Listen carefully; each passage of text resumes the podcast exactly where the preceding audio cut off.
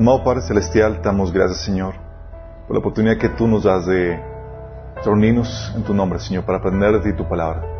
Señor, te pedimos que vengas, Señor, te manifiestes a través de mí, Señor, en ese estudio, que hables a través de mí, Señor, que cubras cualquier deficiencia, que se transmita tu palabra con claridad, con contundencia, con el poder de tu Espíritu Santo, Señor, y que, Señor, penetre en nuestros corazones y produzca el fruto que tú deseas para nuestras vidas. Te lo pedimos en nombre de Jesús. Amén. Ok, chicos, estamos prontos a ver el regreso de nuestro Señor, pero a los que, para nosotros como cristianos, eso implica el día de nuestra recompensa. Si cuando pensamos en el día del Señor estamos pensando, ok, ¿qué tan cerca está mi recompensa por venir? ¿Sí? ¿Y qué tan cerca estamos? Culturalmente estamos avanzando hacia la cultura o el desenlace cultural perfecto para poder posicionar al anticristo en el poder, chicos. Todavía en los ochentas, noventas y a principios del 2000 era algo inconcebible el tener en mente el que pudiera darse el culto a una persona, sí, a un líder, el anticristo. Ahorita lo, por lo que estamos viendo a nuestro alrededor es cada vez más posible, es más palpable. En el cristianismo Estados Unidos, por ejemplo, culturalmente eh, salió hace tres años que solo el 17% de los cristianos tienen una cosmovisión bíblica, es decir, una visión de la vida basada en la Biblia. Solamente el 17%. Estamos hablando que el 83% tiene una cosmovisión contaminada con una visión humanista, evolucionista, de la nueva era, etcétera. Imagínate. Y eso que Estados Unidos supone que es un país cristiano. Imagínate cómo estaremos aquí nosotros. Y hace la semana pasada también salió que en Estados Unidos un tercio de los evangélicos creen que Jesús solo fue un buen maestro y no Dios. Un tercio de los evangélicos. ¿Estás dimensionando eso? Y no sé si sepas, pero si acaso no sabes, lo vas a saber. Creer que Jesús es un maestro y no Dios te condena al lago de fuego. Jesús dijo que si no creen que yo soy quien digo ser, en sus pecados morirán. no solamente, eso. Tenemos la base ideológica para que, para que el anticristo se proclame como, como Dios. Sorry, aquí se había desconectado. Religiosamente, digo, culturalmente, tenemos la base ideológica para que el anticristo se proclame como Dios, como habíamos comentado. ¿Por qué? Porque el humanismo y el secularismo ha abrazado la evolución y la evolución nos enseña que el ser humano se, va, está, sigue en ese proceso de evolución en donde se va a coronar el ser humano como, como Dios. Ven que hemos platicado la, la postura del transhumanismo, que dice que es tiempo de que tomemos la evolución en nuestras manos que ya llevamos mucho tiempo sin evolucionar y tenemos que llevar al ser humano al siguiente paso en la evolución donde nos convertimos en dioses, imagínate. Y eso es consecuencia lógica de la postura humanista evolucionista. Y esa postura es la que va a ser abrazada por la humanidad y va a permitir que el anticristo se pueda posicionar como la primicia de ese primer ser evolucionado que se deidifica. Sí. Eso aunado a la filosofía de la nueva era que te enseña que somos dioses y que el ser humano está viviendo por debajo de su potencial y que todo el paradigma religioso, todas las religiones están obstaculizando que el ser humano pueda abrazar ese potencial de deidad que, que, todos tenemos, imagínate. Sí. Entonces la base ideológica se está, lo vemos con claridad, también tenemos cada vez una cultura más anticristiana. Europa, espiritualmente muerta. Era, Europa mandaba los primeros eh, eh, eh, misioneros chicos al mundo. Ahora espiritualmente muerta. Estados Unidos cada vez más anticristiano. Los países del tercer, del tercer mundo son el único, el último vestigio de cristiandad que, que queda, imagínate. Y aún así, tenemos que en, ya está empezando a mostrar síntomas de descomposición, tanto en la fe cristiana, al abrazando ya la postura del, Evangelio de la Prosperidad y otras herejías. Y vemos también la sociedad que está avanzando en políticas más pro aborto. Por ejemplo, nuestro, este gobierno está avanzando a pasos agigantados todas estas legislaciones o políticas anticristianas como eh, a favor del aborto, en pro de la ideología de género, si saben de las legislaciones de terapia anticonversión, donde si tú enseñas a tu hijo, si tú como pastor te encuentras dando consejería para tratar de encauzar a una persona que vuelva a una postura heterosexual, te puede ser, puede ser, puedes caer en la cárcel, imagínate. Aún si fuera tu hijo, oye, quiero encauzar a tu hijo. Aún si papás pueden ser amenazados de que se le quite la patria potestad. De hecho, se están avanzando legislaciones antipatria potestad donde el hijo, el gobierno les da autoridad para que puedan hacer lo que ellos quieran en cuestión de, sus, de, su identidad sexual, imagínense. Es terrible lo que estamos viendo, pero es parte de la agenda. Y se, se, estimaba que así tendría que ser. No solamente tienes eso, sino que tienes que los evangélicos se, están siendo catalogados como grupos peligrosos. No sé si sepas, pero durante el gobierno de Obama, el, ejército y eh, las, agencias de seguridad de Estados, Unidos catalogaban a los evangélicos como grupos peligrosos, porque eran fundamentalistas y los relacionaban con los musulmanes fundamentalistas que, eh, eh, hacían atentados terroristas. Entonces, si eras fundamentalista, ya estabas de los mismos. Sí. Cuando el fundamentalismo bíblico produce el amor al prójimo, al enemigo, el ayudar a los que, a los que no se lo merecen y demás, Nada que ver con el fundamentalismo eh, terrorista eh, islámico. Pero aquí los están poniendo todos por igual. Imagínate ya para que te cataloguen a ti y a mí como grupo peligroso. Sí. Tenemos también culturalmente que el satanismo está cada vez más abierto y grupos ocultistas están saliendo a la luz como nunca antes, chicos. O sea, sé que fue hace, hace, desde hace cinco años se abrió la primera iglesia satánica en Estados Unidos abiertamente. Sí. Y aquí en México también, chicos, hasta se quedaron entrevistas y todo, todo lo demás. O sea, tú has imaginado, si uno abierta, ah, pues, ¿qué le dice? Yo voy a la iglesia satánica.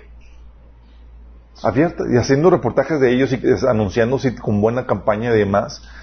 Ah, al punto de que en Estados Unidos ofrecían a los niños la iglesia satánica eh, como había clases de Biblia a final de la escuela, están ofreciendo clases de satanismo para los niños después de la, de la, escuela, imagínate. Y abiertamente no pueden decir nada porque pues si estábamos ofreciendo a los cristianos también tenemos que dar apertura a este grupo. ¿Te imaginas? Más abiertamente. Dices, oye, cuando ya está abriéndose así eh, fragantemente sin ninguna sin ninguna posición, sabes que, que Dios está retirándose y dejando que el enemigo pueda tomar control o poder. Porque ¿quién es el que está restringiendo? ¿Quién restringía todo esto? Era Dios. Y cuando se está retirando, sabes que, que nuestra partida está próxima a suceder. También tenemos a la, cultura actual gente que es amadora a sí misma. Es la cultura del selfie. poco no? Bien intenso, chicos. Sí, la foto para el selfie, el Instagram y demás, el culto a yo con las selfies, American Idols, donde ya cualquiera puede ser el, el, el, ídolo del artista. Y al punto, esa cultura yo donde si yo llego a ofenderte de alguna manera, tus sentimientos, puedo ser censurado. Sí. Y son censurados. Tal es el culto Dios. no, no, no, toquen a, a, a, a, mí, yo no me insulten, no me hagan sentir feo, yo tengo que soy bonito, hermoso, bla, bla, bla. Y es gente amadora a sí mismo. Justamente lo que profetizaba Pablo en 2 Timoteo 3, 2. Religiosamente tenemos la unificación religiosa que está sucediendo al, bajo el liderazgo del Vaticano, profetizada en Apocalipsis 17. Evangélicos, musulmanes, judíos y otras religiones abrazadas por el Vaticano. Ya eh, la política no es evangelizar al mundo. De hecho, el Papa estaba incitando a la gente que no, no podía evangelizar, hay que respetar las tradiciones religiosas y culturales de otras, de otras sociedades. Cuando la Biblia claramente enseña que fuera de Cristo no hay salvación.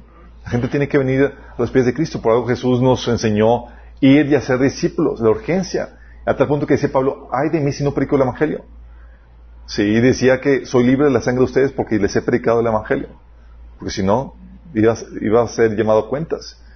Pero tienes que ya todos somos de lo mismo, son diferentes caminos para llegar a Dios. Tenemos esa cultura eh, sincretista, ecuménica que se ha filtrado a tal punto que ya hasta te hace sentir mal si tú dices que, que, tu fe, que la Biblia, que el cristianismo, que Cristo es el único camino para Dios. Es como que, que, que resisto. Entonces lo demás, si no creen, se van al infierno. Y tú, pues sí. ¿Y te hace sentir el patito feo? Sí. Pero pues, ¿quién más murió por ti? ¿Quién más pagó el precio de tus pecados? No Mahoma, no Buda, nadie más. Sí, Jesús dijo claramente, nadie viene al Padre sino por medio de mí. Sí. Entonces tienes eso, tienes la manifestación de un cristianismo más apóstata que ha comprometido las verdades fundamentales, como es el caso de la iglesia de Sardis en Apocalipsis 3, del 1 al 6, tal cual es que el Señor decía, Jesús decía, vuelve lo que creíste el inicio. Se vuelve, ¿por qué? Porque se ha desviado donde ha avanzado el universalismo, donde ya Cristo no es relevante, no necesario, ya no evangelizan, ya nada, porque, porque no es necesaria la fe en Cristo para que la gente pueda tener la vida eterna. Ya es puro trabajo social, como habíamos platicado cuando vimos el, las siete iglesias de Apocalipsis. O tienes también que usan la fe para, para conseguir lo que el mundo les ofrece. La iglesia de la Odisea, ¿te acuerdas? Soy hizo rico, no tengo, ya no necesito nada más. Y, y es una parte de la condición eh, decadente de la iglesia, donde, oye, en vez de enseñarte a morir al mundo, sí, para conseguir y invertir tu vida en cosas eternas, te enseñan a usar la fe para conseguir lo que el mundo te ofrece. Cosa que dice 1 Juan 2 del 15 al 16, que eso, que el orgullo, la vanagloria de nuestra vida, que el orgullo de nuestras posesiones y logros y la avaricia, no viene del Padre, sino viene del mundo. Sí.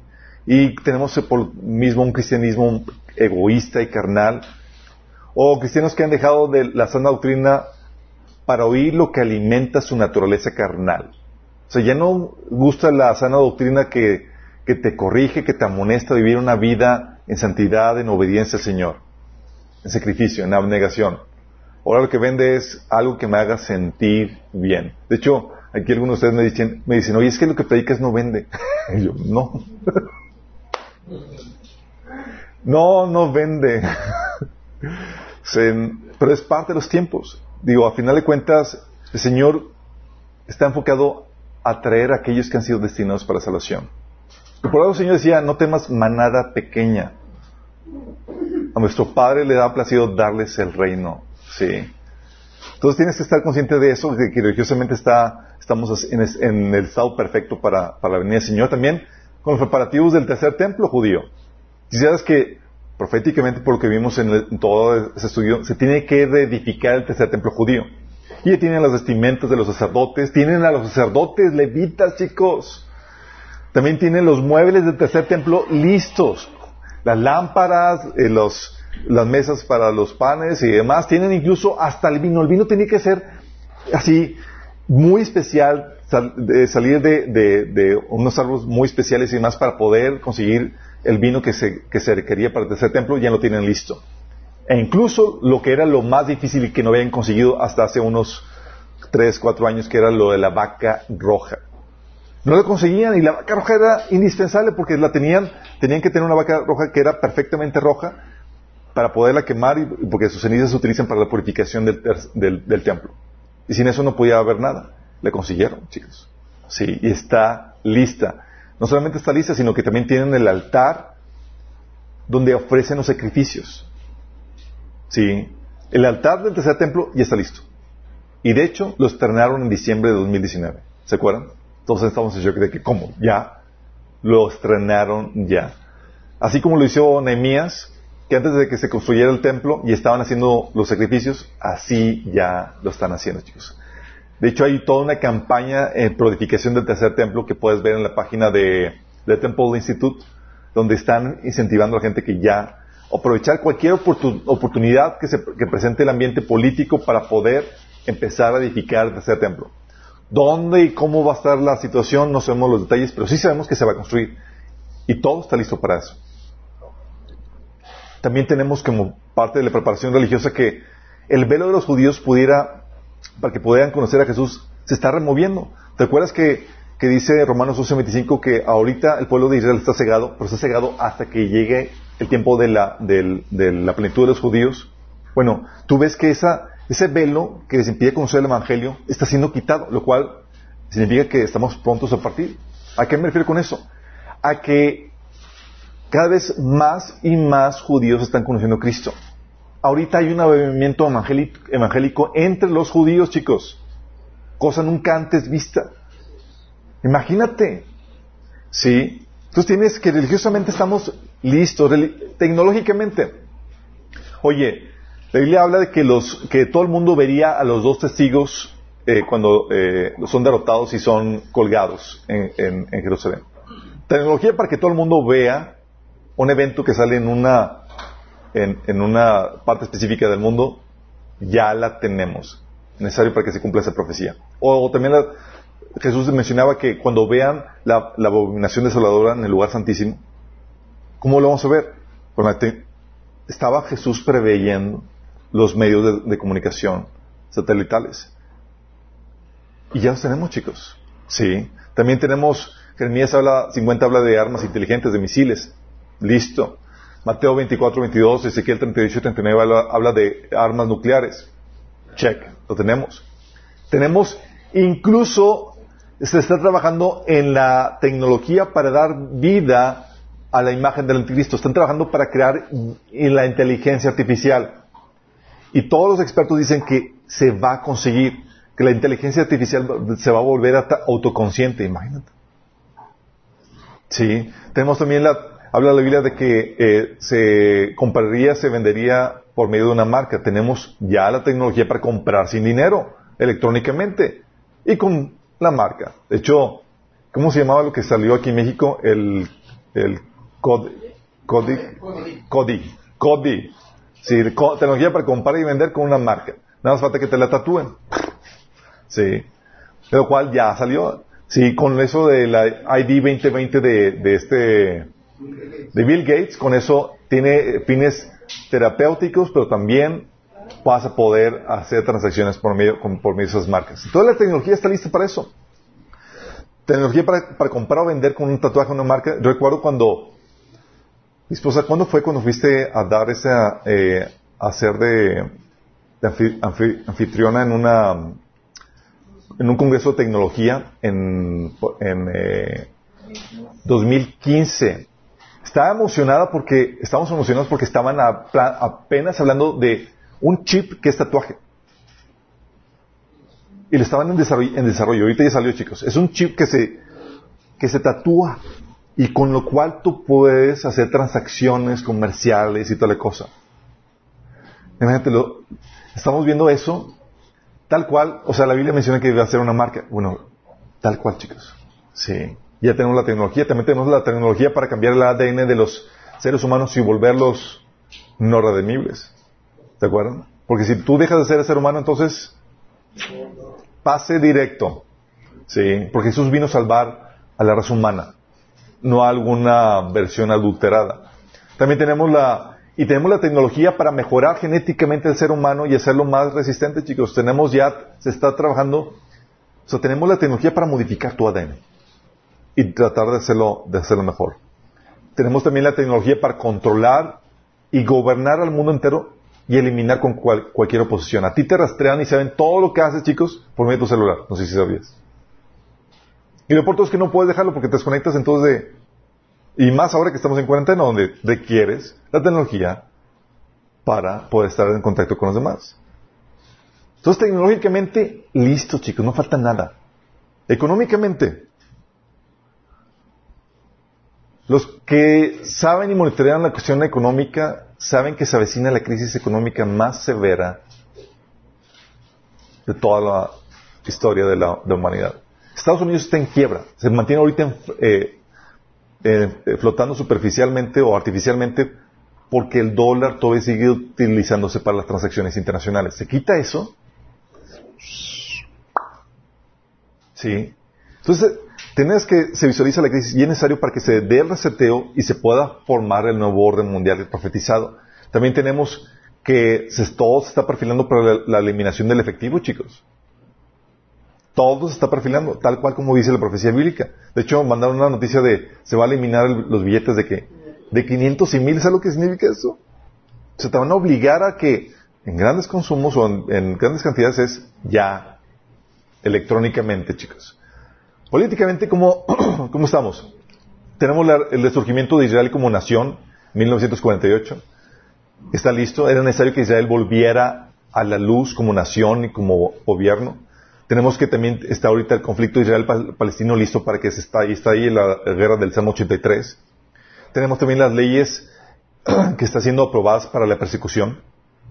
No sé si sepas, pero ahorita hay toda una serie de leyes que están siendo aprobadas para poder perfilar al cristiano para que sea reo o para que sea para poderlo incriminar. Sí. Legislaciones en contra del lenguaje de odio, de contra de, que enseñes o prediques en contra de, de, la conducta homosexual, etcétera. Son diseñadas para para atacarte a ti como cristiano. También tenemos los preparativos para el gobierno mundial con la Agenda 2030 y otras más.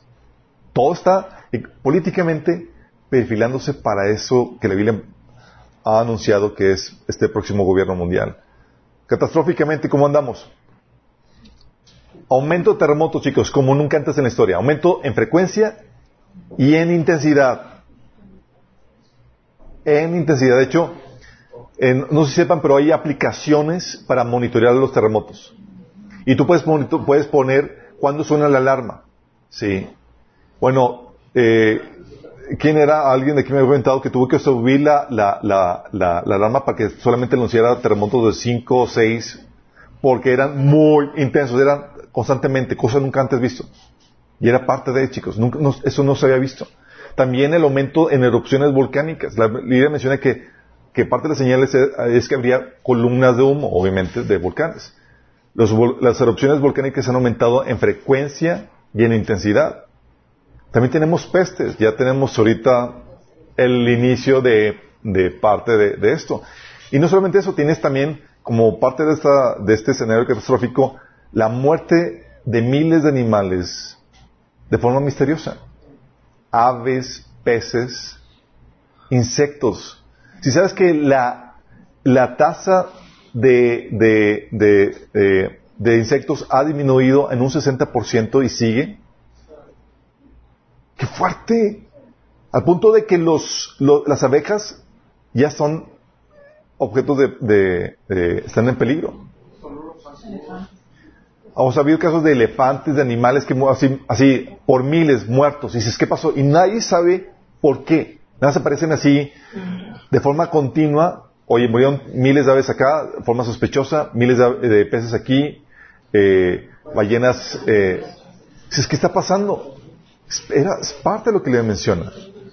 También, entonces, culturalmente, religiosamente, tecnológicamente, económicamente, políticamente, catastróficamente, dices, chicos, agárrate que estamos listos para despegar. Tenemos aparte datos curiosos que me gustaría mencionarlos. No sé si sepan, pero fenómeno de las trompetas que estaban escuchando alrededor del mundo. ¿Alguien llegó a escucharlos? Oye, de repente escuchabas en la noche, así, así tipo un chofar, dices, ¿qué onda con eso? Y no venía de ninguna parte, era como que alertando. Sí, la fiesta, y justamente la fiesta de las trompetas eh, era precedido, no sé si sepas, pero la fiesta de las trompetas era precedida por toques de trompeta preparativos meses antes. Como que Dios emulando toda esa celebración, sí. Tienes algo que habíamos platicado, la, la profecía de los papas que ya habíamos platicado del eh, sacerdote, ¿cómo se llamaba? Eh, Malaquías, que de acuerdo a esa profecía, que tuvo una visión de todos los papas que iban a suceder después de él, eh, el Papa Francisco es el Papa que estaría gobernando durante la tribulación y la destrucción del Vaticano. Este Papa es Papa que sería, estaría al frente de la Iglesia cuando suceda. ¿Qué tanto te gusta que viva un Papa? ¿Qué tanto, ¿Cuántos tiene? 80. 20 años ya es exageración, chicos. Sí. Todos, si no te me mueres. o sea, tienes ese tipo de cosas que dices, oye, y todo, eh, y, la, profecía de los papas eh, que, comentó en meses anteriores, eh, que él dio a, de a otros papas, se ha cumplido la profesión. Y no extrañese porque ¿Puede Dios revelar futuro a gente cristiana? Sí, y a gente no cristiana como el faraón, Nabucodonosor y demás. Puede suceder. Y la validez se da por si se cumple o no se cumple. Pero si esto es verdad, entonces estamos viviendo en el, en, en el liderazgo de, lo que se, de, de quien sería el último papa. Imagínate eso. Si de repente todos los planes de futuro de...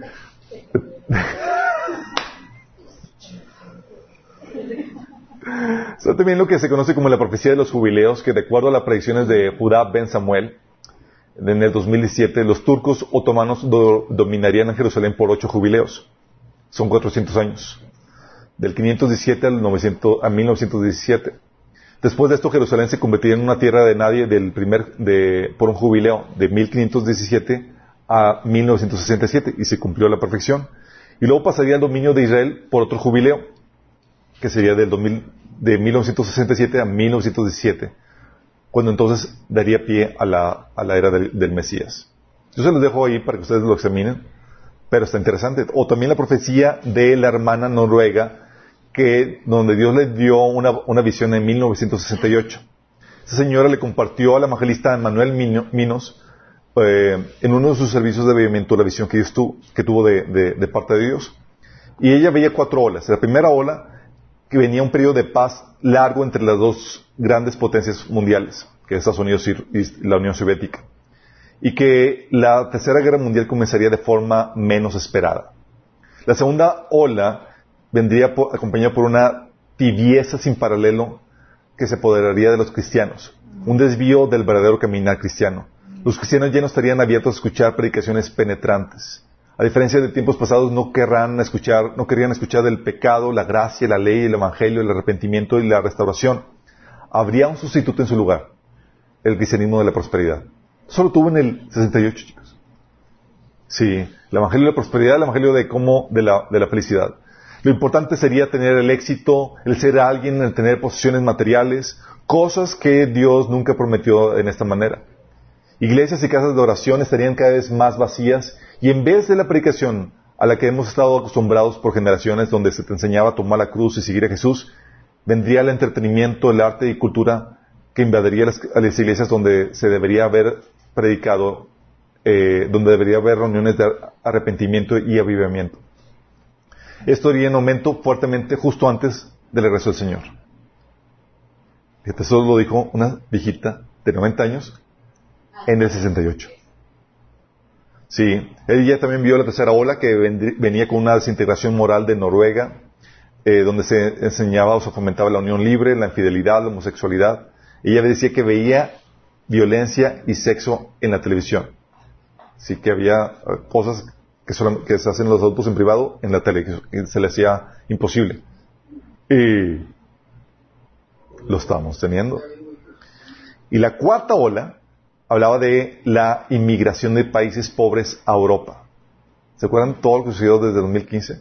Dice, también veía cómo venían a Escandinavia y a Noruega, de donde ella, donde ella es, y dice que habría tantos de ellos que la gente comenzaría a no gustarles y se volverían duros con, con los inmigrantes serían tratados como los judíos antes de la Segunda Guerra Mundial. Y que para ese entonces se habría alcanzado la medida completa de, nuestros pecados.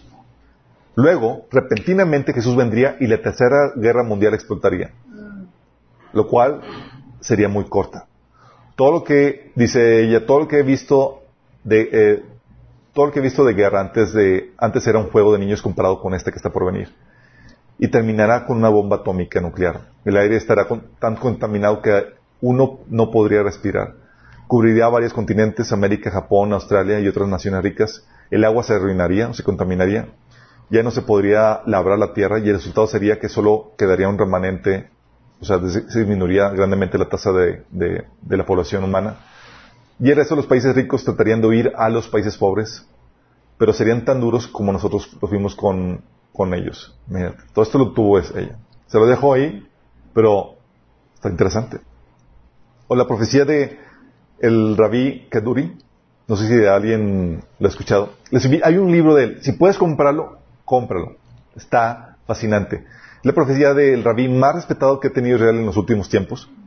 Y en el 30 de abril del 2007, un año antes de la muerte de Rabí Kaduri, ordenó que eh, había dejado una nota porque él decía que se le había aparecido el Mesías y que iba a dejar su nombre escrito en una nota, la cual debía ser abierta un año después de su muerte. Todos con expectativa. O sea, ya sabemos quién es el Mesías. Y Él nos lo va a enseñar. Y la nota decía esto. Acerca de la pequeña nota con el nombre del Mesías, Él levantará a la gente y probará que su palabra y su ley son verdaderas. Eso decía la nota. Entonces lo publicaron en el portal de, oficial de, Él y no se habían dado cuenta que en, en acróstico venía el nombre de Jesús, Yeshua. Sí, venía así, el nombre. Tan pronto se dieron cuenta, bajaron la nota. Pero ya demasiado tarde. Y en el internet cualquier cosa que publicas queda ahí registrado y quedó registrado. Sí. Se le había parecido y él estaba diciendo que, él, que el, Mesías levantaría a la gente, a la gente, y esto parece una referencia al rapto, donde te va a levantar y va a probar que su palabra y su ley son verdaderas, chicos. Sí. Y él mencionó que el Mesías aparecería a Israel después de la muerte de Israel Sharon, lo cual sucedió en el 2014. Estuvo en coma de 2006 al 2014. Imagínate. También tenemos como datos interesantes las lunas rojas eh, en las festividades judías que vimos desde el 2014. O apareció una luna roja en la Pascua de 2014, en la fiesta de las trompetas de 2014. Eh, también hubo un eclipse solar en el Año Nuevo Judío de 2015. Una luna roja en la Pascua de 2015 apareció la estrella de Belén en 2015. Imagínate, después de dos mil años. También apareció otro eclipse solar en, la fiesta de las trompetas de 2015. La luna, otra luna roja, un eclipse lunar en la fiesta de los tabernáculos de 2015. Y volvió a aparecer la estrella de Belén en el 2016, 27 de agosto de 2016. También con una superluna en el, en el, en el 14 de noviembre de 2016. Que, y la última había aparecido en en el 1948, cuando Israel fue, había sido fundado. Y aparte tuvimos la, la constelación de Apocalipsis 12 el 23 de septiembre de 2017. Señales en los cielos, tal como Jesús había comentado. Cosa que te, te ayuda a ver como que estamos cerca y te está avisando como sucede cuando vas a un lugar, a un destino. Aparecen las señales porque sabes que tu destino está cerca estás por llegar.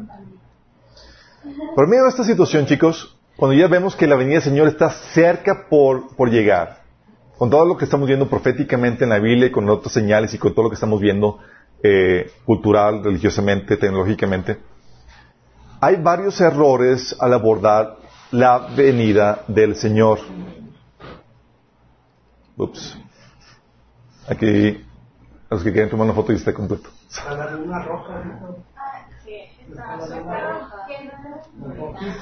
Está rojísima. Ahorita por la contaminación, no sé si vieron durante el día, estaba terrible toda la situación. Ahorita está roja. Uh, el ambiente perfecto, chicos, para... Está roja, pero como que no roja brillante. Y y luego poco a poco se fue como que iluminando así. Qué. Bueno, chicos, hay varios errores que, que típicamente los cristianos tenemos al abordar la venida del Señor. El típico error, chicos, la parálisis. Va a venir el Señor y dejas de hacer tu chamba. ¿Quién no, no le ha pasado? Si no, ¿ya para qué lo hago? Pues ya el Señor va a venir. Ya para qué me caso, ya para qué planeo, ya para qué ahorro, ya para qué contrato seguro, ya para qué X. ¿Sí se dan cuenta así como que? ya para qué me pongo dieta y tal cosa. Mateo 24, de 45 y 46 dice Jesús, ¿quién es el siervo fiel y prudente a quien su Señor ha dejado a cargo de los sirvientes para darles la comida a su debido tiempo? Dichoso el siervo cuando su Señor, al regresar, lo encuentra cumpliendo con su deber. ¿Qué? ¿Lo encuentra qué? Su chama, chicos. O sea, lo que algo debe, o sea, lo que menos te debe dar es parálisis. Lo que menos te da, lo que te debe es que debo estar haciendo que el Señor me tiene que estar encontrando? O sea, ¿qué es lo que tengo que estar haciendo y en donde el Señor, cómo quiero que me encuentre? Si ¿Cuál es la voluntad del Señor que me puso ser en la que me debe encontrar el Señor? Lucas 19:13 dice, llamó a diez de sus siervos y entregó a cada uno una buena cantidad de dinero. Les instruyó, hagan negocio con este dinero hasta que yo vuelva. ¿Hasta cuándo? O sea, la actitud del Señor es, te quiere encontrar trabajando. Él es el que te va a interrumpir, no tú solo. Sí. Porque ves su venida tan inmediata que, que ya no planeas. Sí. O ya no tienes visión a largo plazo. Pues que sabemos que ya va a venir. Sí, mi chavo, pero el Señor te dejó en un estado de incertidumbre, donde tú lo esperas ahorita, pero no sabes. Entonces tienes que seguir siendo buen mayordomo. Y parte de la buena mayordomía, como lo vamos a ver en el taller de finanzas, implica la planeación a largo plazo. ¿Sí? Hay gente que deja de trabajar, así como lo sucedió con los de Tesalonicenses. Ah, Pablo hablaba de eso en 2 Tesalonicenses 3 del 10 al 14, donde se paniquearon todos porque decían, no, viene el Señor, ya para que trabajo, ya para que hago cosas, y estaban de flojos y monigotes. Y el Señor, y Pablo les dijo, ¿no quieren trabajar? ¿Por las buenas? No coman, dieta forzosa. Órale, a ver cuánto aguanta. Sí. Sí, fuerte. Porque el Señor quiere encontrarte trabajando. Y tienes que ser buen mayordomo en eso. Eh, a veces eso nos lleva también a, a, tomar actitudes de derrota, donde ya no te quieres involucrar con el mundo, porque pues, a final de cuentas sabemos que va a aumentar la maldad, el anticristo va a tomar control del mundo, y ya, pues ya, ¿para qué? Ya, pues vamos a darnos por vencidos, chicos. Sacamos la banderita, ya, dejamos, abandonamos el mundo. ¿Sí? Y usamos la, excusa como de Mateo 24 que dice, habrá tanta maldad que el amor de muchos se enfriará. Ya, pues ya para qué. Y se nos olvida que mientras que estemos aquí, debemos ser la luz y la sal. Ustedes son la sal. Jesús dijo, somos la sal de la tierra. Ustedes son la luz del mundo. Una ciudad en lo alto de una colina no puede esconderse, ni se, ni se enciende una lámpara para cubrirla con un cajón. Por el contrario, se pone en la repisa para que alumbre a todos los que están en la casa. Hagan brillar su luz delante de todos para que puedan ver las buenas obras de ustedes y alaben al Padre que está en el cielo. Entonces, entonces mientras que estemos aquí, estamos aquí para refrenar la maldad. Segundo Tesalonicenses 2, del 6 al 8 dice, y ustedes saben qué es lo que lo detiene, que el surgimiento del anticristo. Porque solo puede darse a conocer cuando le llegue su momento. Y esa energía ya está en marcha en forma secreta y permanecerá secreta hasta que el que la detiene se ha quitado de en medio. Entonces el hombre de anarquía será dado a conocer. ¿Quién lo detiene? El Espíritu Santo por medio de la iglesia. Somos la luz y la sal. La sal, en ese entonces, chicos, no era para condimentar los alimentos, digo, también para eso. Era para refrenar el proceso de putrefacción de los alimentos. No había refris que usaban sal. Entonces, mientras que estemos aquí, mientras que haya iglesia aquí, tenemos que darle batalla al enemigo. Digo, si no le das batalla, significa que está de su lado. Entonces, o estás en contra del enemigo, ¿sí? O estás a favor de él, en ese sentido. Jesús fue muy claro con ese tipo de cosas. Entonces, tenemos que nosotros hacerle la vida difícil al enemigo, dificultársela. Mientras que haya iglesia aquí, te la vamos a poner difícil. Si no vas a avanzar como tú quieras ni cuando tú quieras. Vamos a seguir orando, vamos a seguir levantando nuestra voz y vamos a seguir siendo luz y sal. Tenemos que, chicos. Y en esa situación, en esa condición que el Señor encontramos. Sí, vamos a perder muchas victorias, pero no sin haber hecho la lucha. Sí. También el otro error que tenemos es el error de fijar fechas. Jesús fue muy claro con eso, chicos. Mateo 24, 36. Pero el día y la hora nadie sabe, ni aun los ángeles del cielo, sino solo mi Padre.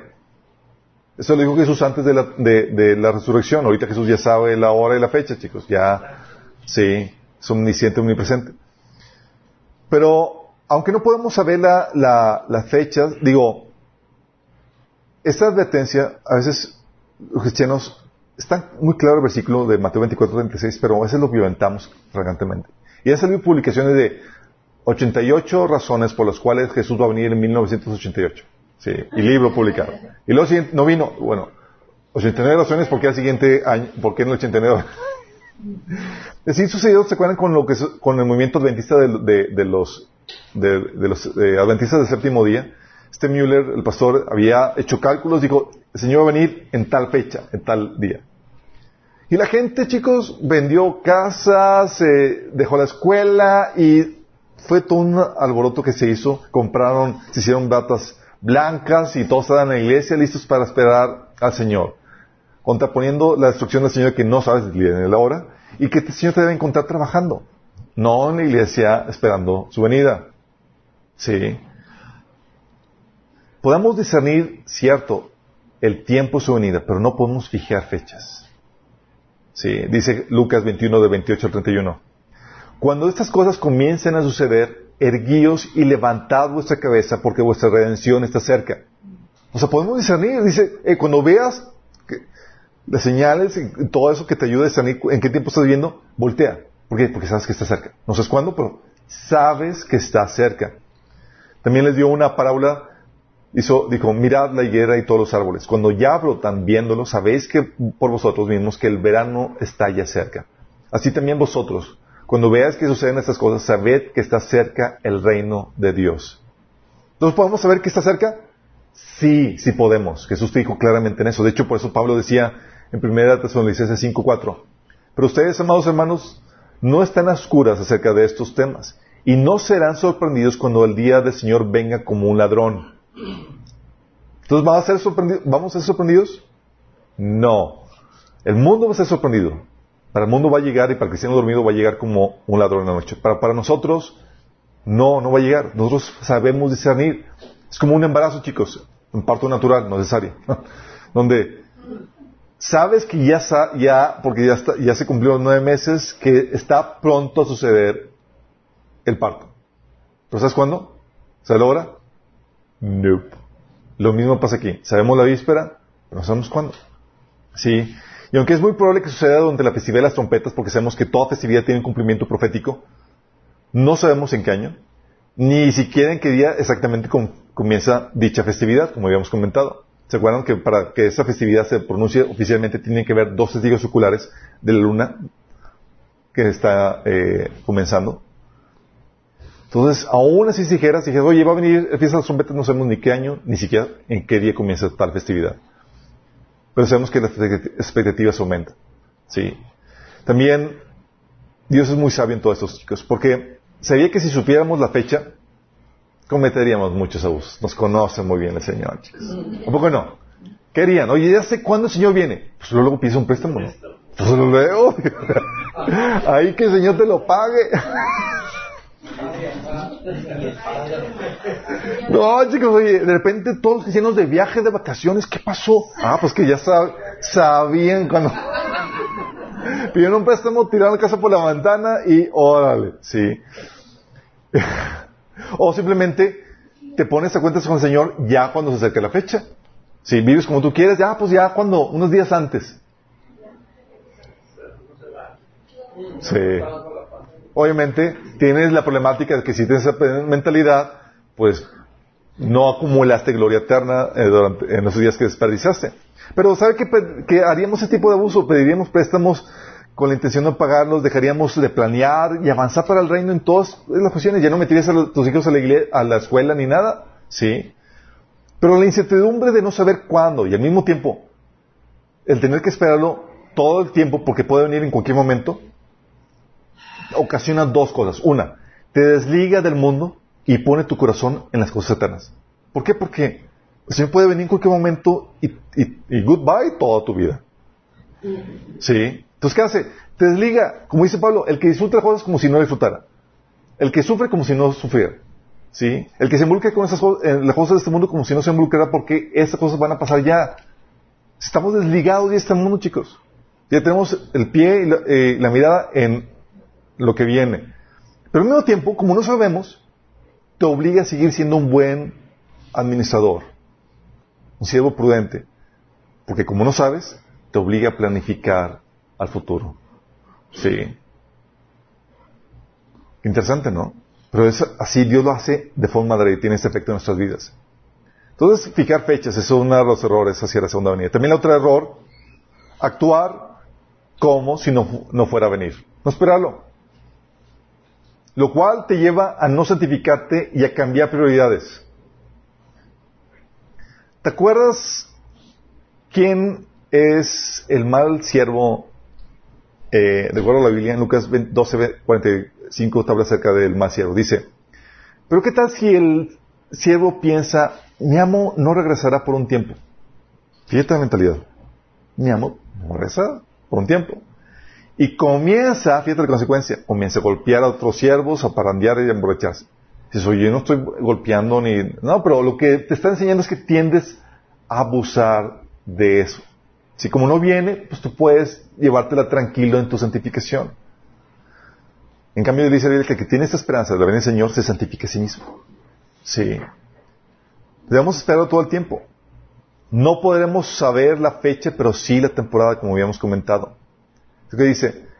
Manténganse listos, esto dice Lucas 12 del 35 al 48. Fíjate lo que dice. Manténganse listos con la ropa bien ajustada y la luz encendida. Pórtense como siervos que esperan a que regrese su Señor de un banquete de bodas para abrirle la puerta tan pronto como llegue y toque. Dichosos los siervos a quienes su Señor encuentre pendientes de su llegada. ¿Cómo te quiere, Señor? Así, esperando su llegada. Se créanme que se ajustará la ropa, hará que los siervos se sienten a la mesa y él mismo se pondrá a servirles. Imagínate. Así como que, Señor, ¿por qué estás viendo que ellos de aquí no? Ah, que esa mesa me estaban esperando. Dice, sí, dichosos aquellos siervos a quienes su Señor encuentre preparados, aunque llegue a la medianoche o a la madrugada. Pero entiendan esto, si un dueño de casas supiera a qué horas, a qué hora va a llegar el ladrón, estaría al pendiente para no dejarlo forzar la entrada. Asimismo, deben ustedes estar preparados, porque el Hijo del Hombre vendrá cuando menos lo esperen. Señor, le preguntó Pedro, ¿cuenta esta parábola para nosotros o para todos? Respondió el Señor, ¿dónde se halla el mayor, mayordomo fiel y prudente a quien su Señor deja encargado de los siervos para repartirle la comida a su debido tiempo? Dichosos, el, dichoso el siervo cuyo, cuyo Señor, al regresar, lo encuentra cumpliendo con su deber. Les aseguro que lo pondrá a cargo de sus bienes. Pero ¿qué tal si ese siervo se pone a pensar, mi señor, tarda en volver, y luego comienza a golpear a los criados y a las criadas y comer y beber y emborracharse? El señor de ese siervo volverá el día que el siervo menos lo espere y a la hora menos pensada. Entonces los castigará severamente, le pondrá la, condena que reciben los incrédulos. Ese te va a dejar una tribulación. El siervo que conoce la voluntad de su Señor y no se prepara para cumplirla recibirá muchos, muchos golpes. En cambio, el que no la conoce y hace algo que merezca castigo recibirá pocos golpes. A todo el que se le ha dado mucho, se le exigirá mucho, y al que se le ha confiado mucho, se le pedirá aún más. Lo que dice la Biblia, chicos, Juan, 1 Juan 3.3, todo el que tiene esa esperanza en Cristo se purifica a sí mismo, así como Él es puro. ¿Y qué sucede, chicos? ¿Cuántos cristianos no conocen que dicen, el Señor no puede venir porque tiene que venir primero el gran avivamiento que estamos esperando? Lo que no sabemos es que ese avivamiento va a venir en la tribulación. Que es que tiene que primero suceder esto y aquello y bla, bla, bla. Y dicen, tiene que venir. O sea, no podemos esperarlo ahorita. Porque eso ya. Y Jesús quiere que vivamos con la esperanza de su regreso, chicos. Su regreso inminente, es decir, que no tiene, no hay un suceso que lo tenga que preceder. Es, puede venir en cualquier momento. Incluso antes de la fiesta de las trompetas. Por eso se nos enseña a velar por su regreso todo el tiempo. Si te enseña a velar todo el tiempo es porque puede venir en cualquier momento. Y ese es el corazón de la iglesia primitiva. Tú lees los evangelios y ¿cómo estaba la iglesia primitiva? Se saludaban no con hola, se saludaban Maranata. ¿Sabes lo que significa? No me sabes decir con qué. Significa una alegría cristiana. No, no, no. ¿Qué significa? Jesús viene, ese era el saludo, chicos, era tal frenesí que los apóstoles y demás estaban, tú ves los evangelios y dices, todos estaban esperando. Es el corazón de la iglesia primitiva. ¿Cuánto más nosotros que dos mil años después estamos en la recta final? Es que el Señor ha venido. Y ¿para qué lo sigo esperando? Porque puede venir en cualquier momento, por eso lo sigues esperando. Es que ya llevamos siete años, sigo esperando. Es la actitud que el Señor tiene pensado que tomes y tengas. ¿Sí? No, y cada dos mil años hay un acontecimiento sobre también. Exactamente. Entonces, la otra actitud es la de no esperarlo, como algunos cristianos, ¿sí? Y la otra es estar absortos o enraizados con esta vida, con sus preocupaciones y todo lo que el mundo nos ofrece. Y otro que dice Jesús en Lucas 21, del 34 al 35. tengan cuidado, no sea que se les endurezca el corazón con el vicio, la embriaguez y las preocupaciones de esta vida. De otra manera, aquel día caerá de improviso sobre ustedes, pues vendrá como una trampa sobre todos los habitantes de la tierra. ¿Qué tal lo que dice la advertencia? para que este día no venga de improviso sobre ustedes, ten cuidado, no sea que tu corazón caiga, se endurezca por el vicio y las preocupaciones de esta vida. ¿Hay preocupaciones, chicos? ¿Y cuál fue la instrucción de las preocupaciones? Filipenses 4 te dice, preséntalas a Dios en oración. Y tú búscate no tus preocupaciones, sino al reino. Primero al reino. Es decir, la voluntad de Dios para tu vida. Lucas 17, del 31 al 33 dice, Asimismo, el que está en el campo, que no regrese. Esto es, está hablando de cuando va a suceder el rapto. Dice, cuando estás en el campo, no regreses. ¿Por qué, Señor? Porque ahí mismo te van a recoger. ¿Sí? Dice, el que esté en el campo, no regrese por lo que haya dejado atrás. Acuérdense de la esposa de Lot. ¿Se acuerdan de la esposa de Lot? La que se convirtió en salero. Estaba bien salada, la pobre. Se acuérdense de la esposa de Lot, el que procure conservar su vida la perderá y el que la pierda la conservará, chicos. Y el Señor está haciendo una, una, eh, esta referencia porque, porque hay muchos cristianos quienes adoran las cosas de este mundo y saben que el que adora el ávaro eh, es una idólatra que adora las cosas de este mundo. Y no sale a relucir y va a salir a relucir hasta que estés, hasta que el Señor venga. Señor viene y dices, chin, mis cosas, oh Señor, mis proyectos, mi casa, mi... Y dices, uh, sal, órale, trata de sal. Mis hijos, lo que tú quieras. Y el Señor está diciendo, eh, eh, es, cuando venga, es, quiero que estés listo para recibirme, no para lamentarte, muchos se van a lamentar. ¿Se acuerdan? La esposa de Lot estaba, estaban ahí saliendo para, para ser rescatados y ella voltea atrás mis cosas, mi nueva, mi nueva licuadora, mi, Sí. Y están absortos. Dice, oye, el Señor, yo te voy a decir sincero, yo era de las personas que resentían la venida del Señor. ¿Te ha pasado? Hablando de la venida del Señor, y era como que no, Señor, o sea, yo quiero vivir esto, quiero experimentar esto, quiero que estarme, quiero hacer. Estaba mal mi corazón, mi corazón estaba en las cosas de este mundo. Y el Señor tuvo que corregirme. O sea, yo me hablaban de, venir al Señor y para mí era, no, Señor, no vayas a venir. Sí. Estaba muy mal. ¿Qué estaba, ¿Cuál era mi actitud? Mi actitud era, quiero esta vida. Sí. Y el Señor por eso dice, el que procure conservar su vida, la perderá y el que la pierda, la conservará. El corazón del Señor quiere que estés, que esté en Él, desprendido ya de las cosas de este mundo. Señor tuvo que cambiar mi corazón para aprender a amar su venida, chicos. Y es lo que el Señor quiere hacer con todos nosotros. Entonces, eso sucede cuando estás absorto y enraizado con esta vida. Ah, la problemática actual, chicos, o el problema actual, es que los cristianos se encuentran enfocados o sacrificando la recompensa eterna por las bendiciones temporales. Se nos ha enseñado que el Señor todavía no puede venir. en muchas iglesias se enseña eso que el Evangelio tiene que ser primero predicado a todo el mundo, que esperamos el último gran hallamiento. El cristiano promedio no espera al Señor, lamentablemente. Y si lo combinamos esto con la teología del dominio y la prosperidad, tenemos una explicación de por qué están las cosas como están. Porque esa teología te enseña que nosotros vamos a conquistar y a tomar posición de, de este mundo y vamos a ser los magnates y los señores de este mundo ahorita en el tiempo presente cuando no es así. Y eso te lleva a buscar las bendiciones temporales, a cambiar la prioridad, a cambiar las prioridades de las eternas por las presentes. Y a eso que nos lleva al tema de las bendiciones, chicos. Sí. Es cierto que Dios bendice, se deleita en bendecir a los que están en una relación correcta con Él. ¿Por qué no? La Biblia enseña que Dios bendice. Sí, sí bendice. Tú ves que Dios bendijo a la humanidad en la ignoración de la humanidad. Creó al hombre, hombre y mujer, y les dijo, los bendijo con tales palabras, fructificad y multiplicados. Abraham lo llamó y lo bendijo, ¿se acuerdan? Benditas serán las, las naciones por medio de ti. ¿O te acuerdas de Job luchando con el ángel de Jehová, con Jesús antes de la encarnación? No te voy a dejar hasta que me bendigas. Jacob. Sí, Jacob. Perdón.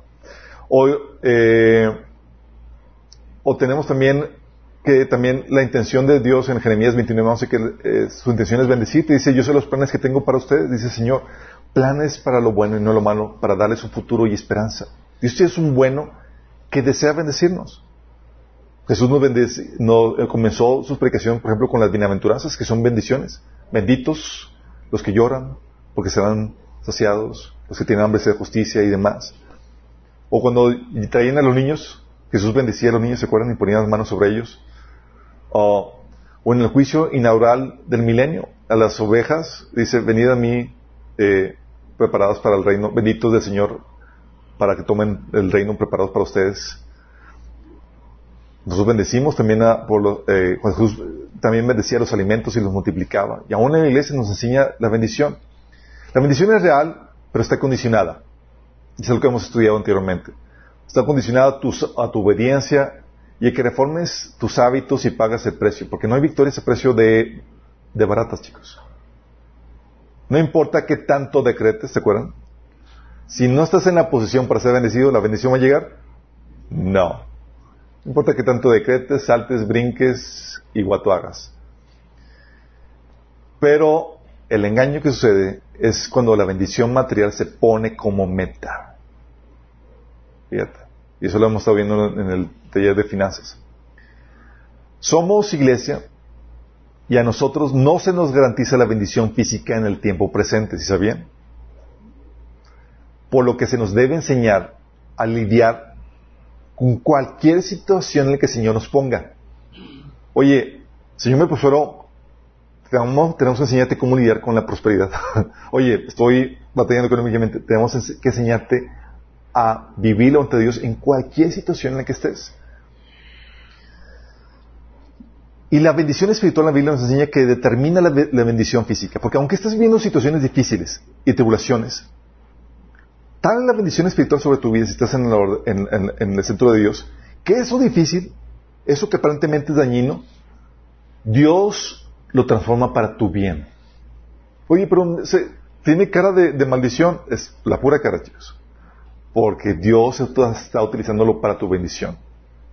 Tal era la bendición que Pablo decía que todo va para bien a los que amamos al Señor. Todo. Imagínate qué tremenda bendición. A uno malo, a uno malo. Ese es el tipo de bendición. Pero hay ciertos peligros que debes entender. La bendición material, chicos, que, que puede venir, te puede dejar infructuoso. Mateo 13:22, el que fue sembrado entre espinos, este que oye la palabra, pero el afán de este siglo y el engaño de las riquezas ahoga la palabra y se hace infructuosa. Eso sucede cuando, oye, tú estás abocado a conseguir la bendición material presente ahorita. Conseguir el estilo de vida, que tú deseas, la, la vida que tú visualizaste. Quieres esta bendición aquí y ahora. Y por obtenerla sacrificas lo más importante. Sí también te puede llevar a robar tu propósito.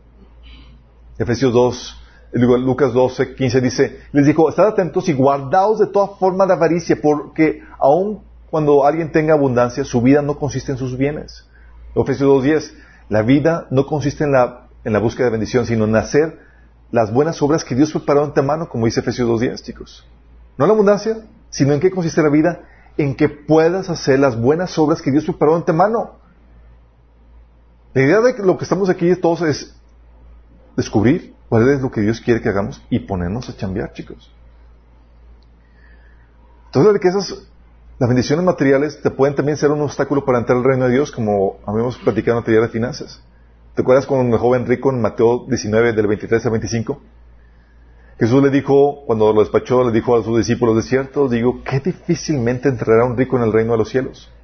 Otra vez os digo que es más fácil pasar un camello por el ojo de una aguja que entrar un rico en el reino de Dios.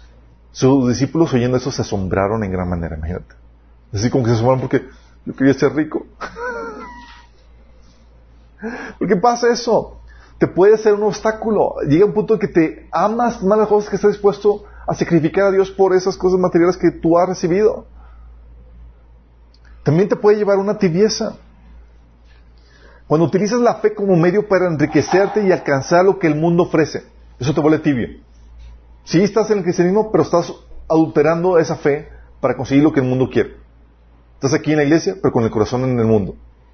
Y sucede lo que dice Jesús en Mateo 3 del 15 al 17, que dice, yo sé todo lo que haces y que no eres ni frío ni caliente. ¿Cómo quisiera que fueras lo uno o lo otro? Pero ya que eres tibio, ni frío ni caliente, te escupiré de mi boca.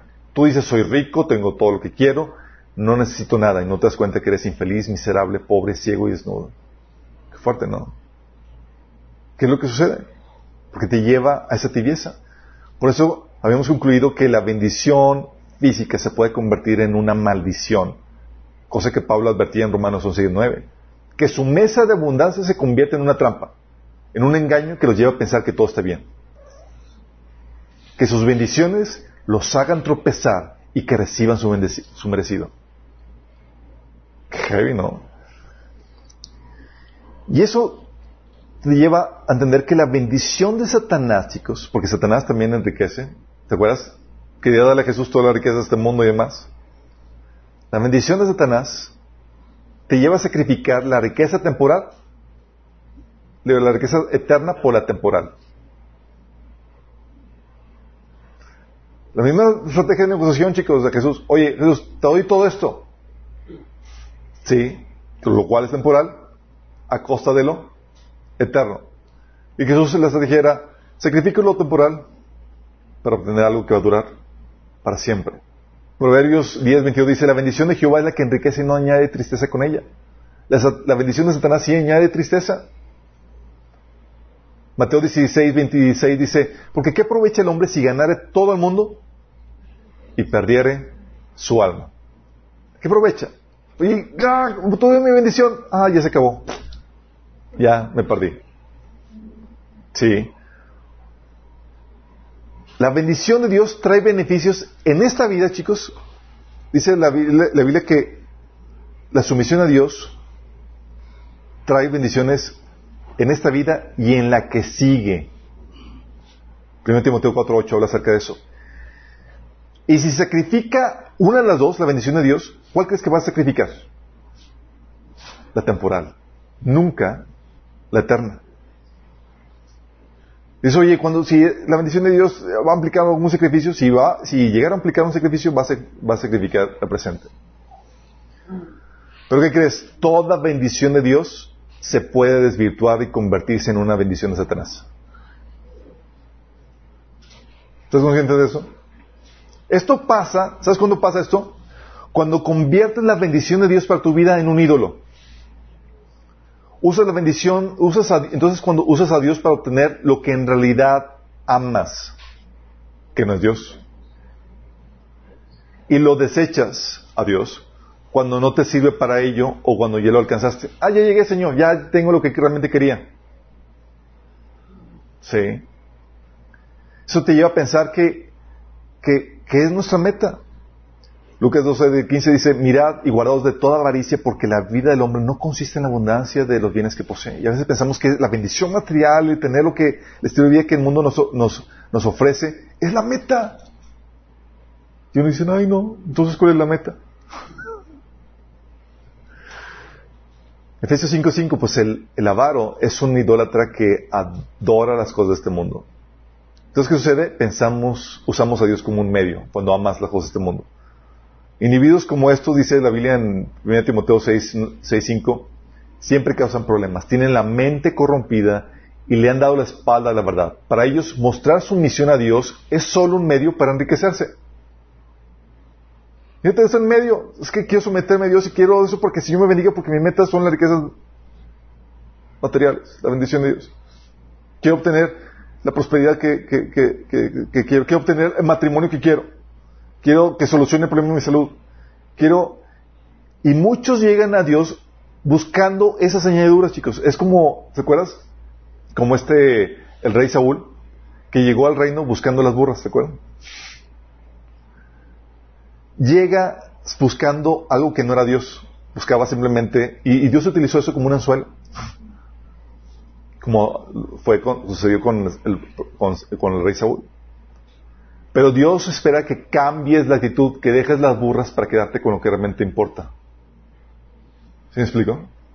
Y tienes poco tiempo para cambiar tu actitud. Es como que, ah, buscando solucionar mi matrimonio, buscando el profeta, llegué con Dios. Ok, ya encontraste a Dios, quédate con Él. Y cambia tu actitud. Porque Dios no compite. Él quiere exclusividad. Y tarde o temprano va a terminar quitándote tu ídolo. Y cuando se los quita, muchos, como no cambian su actitud, terminan abandonando a Dios. Por eso se apartan. A veces la voluntad de Dios implica pérdida económica, relaciones familiares rotas, soportar sufrimiento, etc. A los que tomaron el taller de matrimonio en un manicomio, vemos que, oye, dicen, ¿por qué me quedo en un matrimonio que es tortuoso? Ah, porque Dios así lo ordena. Sí, para poder salvar a tu, a a tu marido o tu, a tu esposa. Y a veces la voluntad de Dios implica la pérdida de tu sueño. Pero Mateo 13 del 20 al 21 dice, el que recibió la semilla que cayó en terreno pedregoso, es el que oye la palabra e inmediatamente la recibe con alegría. ¡Wow! Gloria a Dios. Pero como no tiene raíz, dura poco. Cuando surgen problemas o persecución o tribulación o sufrimiento por causa de la palabra, dicen, ahí se ven. 1 Timoteo 6, 10 dice, porque raíz, la raíz de todos los males es el amor al dinero, el cual, codiciando algunos, se extraviaron de la fe y fueron traspasados de muchos dolores, porque es lo que realmente amaban. Y la vida no consiste en la búsqueda de bendición, sino en hacer las buenas obras que Dios preparó antemano, chicos. En eso consiste. Cumplir tu propósito. Tiene sentido, ¿no? Y tu propósito no es, no es acumular ganancias o riquezas. Son añadiduras. Pueden venir a tu vida, sí. Pero siempre enfocado en tu propósito. Ese debe ser el enfoque. Es buscar hacer las buenas obras que Dios preparó antemano, como dice Efesios 2.10. Buscar su voluntad para tu vida su gobierno, su reino, como viene en Mateo 6:33, con la mira de qué? De obtener una bendición eterna, como Jesús nos enseña, hacer riquezas, ¿dónde? En el cielo. Hechos 20:24 lo ponía Pablo de esta forma. Para mí, mi vida no vale nada para mí a menos que la use para terminar la tarea que me asignó el Señor Jesús, la tarea de contarles a otros la buena noticia acerca de la maravillosa gracia de Dios. Fíjate cómo decía que su vida no valía nada con tal de que llevara a cabo la tarea de Dios para él. Y así debe todo para nosotros, chicos. Por eso Pablo decía en Efesios 5, 17, no seáis insensatos, sino entendidos de cuál es la voluntad de Dios para tu vida. Porque vives para ella. Sí. Vives para realizar las buenas obras que Dios preparó en tu mano para ti. Y las bendiciones materiales son la añadidura, no la meta, como dice Mateo 6:33. Y muchos piensan que el propósito de sus vidas es ser rico o tener una bonita familia o un buen negocio próspero o una mejor casa. ¿Y qué crees? Son añadiduras, no son la meta. Por eso muchos terminan produciendo su bendición, pero ningún fruto para Dios. Sí, consiguieron lo que el mundo les ofrece. Oye, dice 1 Juan 2.16, pues el mundo solo ofrece un intenso deseo por el placer físico. Las comodidades, chicos. Un deseo insaciable por lo que vemos, la avaricia. Y el orgullo de nuestros logros y posesiones. Y luego dice, nada de eso proviene del Padre, sino que viene del mundo. Y oye, conseguiste todo eso, chicos. Conseguiste, oye, la riqueza material por cuanto, que tanto luchabas. Pero, ¿qué hiciste para Dios? Mateo 13, 22. Las semillas que cayeron entre espinos representan los que oyen la palabra de Dios, pero muy pronto el mensaje queda desplazado por las preocupaciones de esta vida y el atractivo de las riquezas, así que no produce ningún fruto. ¿Sabes qué produjeron? Produjeron riqueza, pero fruto para Dios, cero. O consiguieron fama, estatus, posición y fama. Apocalipsis 3.1. Sé todo lo que haces y que tienes fama de estar vivo. O sea, tienes un buen nombre. Le dice, pero estás muerto. En Juan 12 del 42 al 43 que dice, sin embargo muchos de ellos, incluso muchos jefes, creyeron en él, en Jesús, pero no lo confesaban porque tenían, temían que los fariseos los expulsaran de la sinagoga. Preferían recibir honores de los hombres más que de parte de Dios. Y mucha gente consigue eso, el buen nombre, la reputación, las riquezas, su estilo de vida que tanto querían, pero no produjeron nada para Dios. Las buenas obras que Dios prepararon de mano, cero. Sí, eran exitosos de acuerdo al mundo, pero de acuerdo a Dios, eran pobres. Como el caso de la parábola del rico, ¿se acuerdan? Lucas 12, 16 al 21, que dice, entonces les contó la parábola. El terreno de un hombre rico le produjo una buena cosecha. Así que se puso a pensar, ¿qué voy a hacer? No tengo dónde almacenar mi cosecha. Por fin dijo, ya sé lo que voy a hacer. Derribaré mis graneros, construiré otros más grandes, donde pueda almacenar tanto mi grano y mis bienes. Y diré, alma mía, ya tienes bastantes cosas buenas para, guardadas para muchos años. Descansa, come, bebe, goza de la vida. Pero Dios le dijo, necio, esta misma noche te vienen a reclamar la vida. ¿Y quién se quedará con lo que has acumulado? Así le sucede al que acumula riquezas para sí mismo, en vez de ser rico delante de Dios. Lucas 12 del 16 al 21. O el caso de la Odisea, era una iglesia rica, próspera, grande, pudiente, ¿sí o no? Sí. Lucas 3 del 17 al 18 dice, dices yo soy rico, me he enriquecido, no me, no hace falta nada, pero no te das cuenta que eres, de cuán infeliz, miserable, pobre, ciego y desnudo eres tú. Por eso te aconsejo que compres oro refinado por el fuego, para que te hagas rico, ropas blancas para que te vistas y cobras tu vergonzosa desnudez y colirio para que te lo pongas en los ojos y recobres la vista. Eso es muy importante reaccionar, chicos, porque cuando uno tiene la mirada en las cosas eternas, ¿sabes por qué terminas trabajando? Para las bendiciones temporales, chicos. Terminas trabajando para, para este mundo, para buscar una mejor vida. ¿Cuándo? Ahora. En vez de enfocarte en hacer la voluntad de Dios, venga lo que venga. ¿O no? Y se acerca el día de nuestro juicio donde los creyentes a los creyentes se les va a determinar su recompensa eterna, chicos. Y muchos van a llegar, si lo van a dar cuentas, dando cuentas de tu mayordomía, ¿qué hiciste con lo que te di? ¿Qué hiciste con la vida?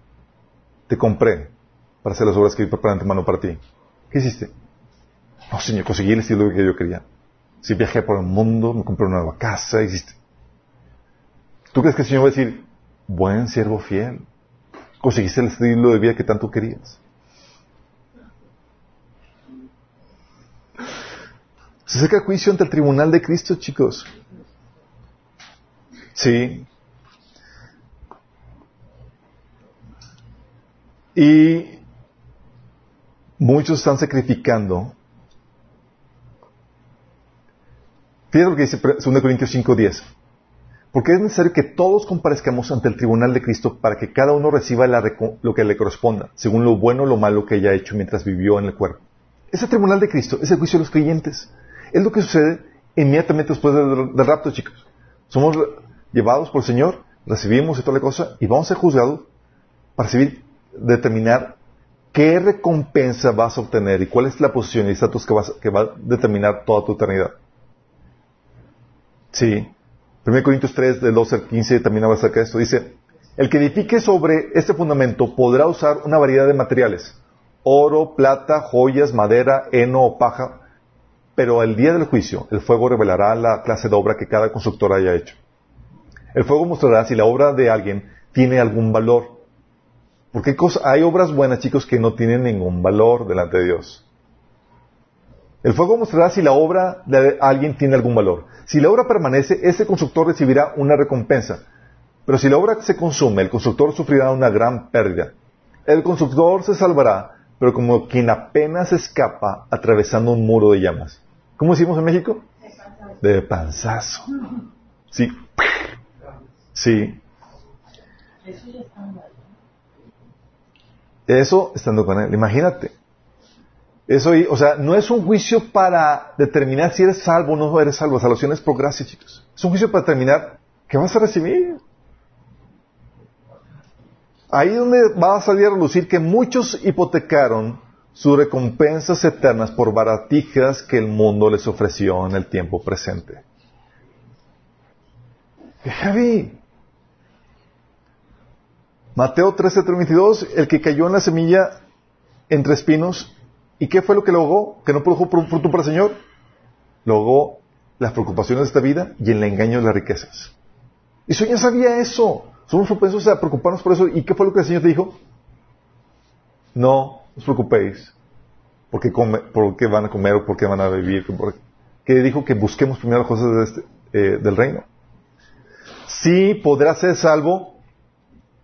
No es un juicio para, para, condenación, chicos.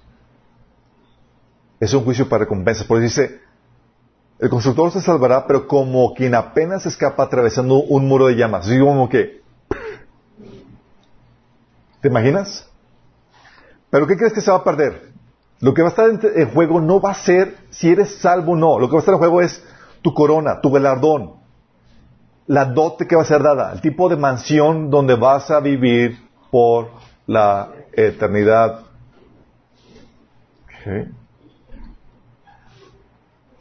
Mateo 25, del 24 al 30 dice, por último se presentó el siervo que tenía una bolsa de plata y dijo, amo, yo sabía que usted es un hombre severo, que cosecha lo que no sembró y recoge las cosechas que no cultivó. Tenía miedo de perder su dinero, así que lo escondí en la tierra. Mira, aquí está su dinero de vuelta. Pero el amo le, casi le falta decir así, nuevecito, señor, está en la cajita que me lo dio. Pero el amo le respondió, siervo perverso y perezoso. Si sabías que cosecho lo que no sembré, recogía lo que no cultivé, y aquí nos, hace, nos está mostrando al Señor como un ladrón que se toma algo que no es suyo. Está hablando de alguien que invierte y espera que, produzca alguien más para él. Sí, dice, si sabías que cosechaba lo que no sembré y recogí, recogía lo que no cultivé, ¿por qué no depositaste mi dinero en el banco? Al menos hubiera podido obtener algún interés de él. Entonces ordenó, quiten el dinero a este siervo y dénselo al que tiene las diez bolsas de plata. Uh. A los que estaban bien, a los que usan bien lo que se les da, se les dará aún más y tendrán abundancia, pero al que no hace nada se le quitará lo poco que tiene. Ahora bien, arrojan este siervo inútil a la oscuridad afuera donde habrá llanto y rechinar de dientes. Y aquí la oscuridad afuera mencionan que va a ser apartado de la, presencia de Dios, alejado, relegado a tareas inferiores. O sea, no va a ser parte del petit comité.